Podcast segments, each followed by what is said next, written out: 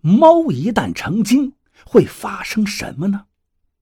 话说早年间的东北农村，有一户四代同堂的人家，老太太八十多了，除了吃饭就是待在自己的小屋里，有一只猫陪着她。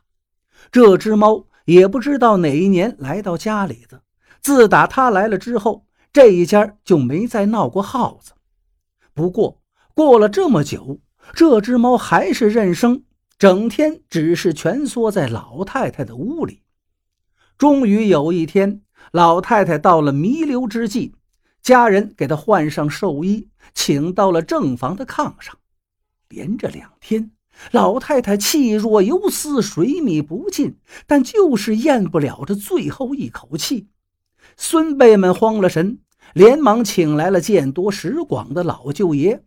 舅爷询问老太太是否有什么人想见。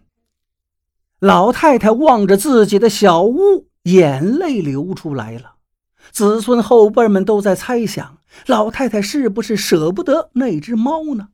可是老舅爷说了，人临死时是不能见猫狗这些东西的。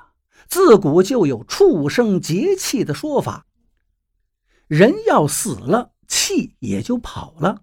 万一不巧猫狗路过劫了这口气，那可就成精了，害人吃人就不在话下了。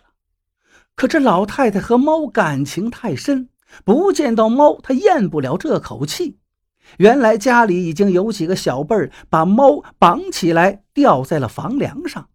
老舅爷不忍心道：“你们这是诚心不让老太太走得踏实啊！”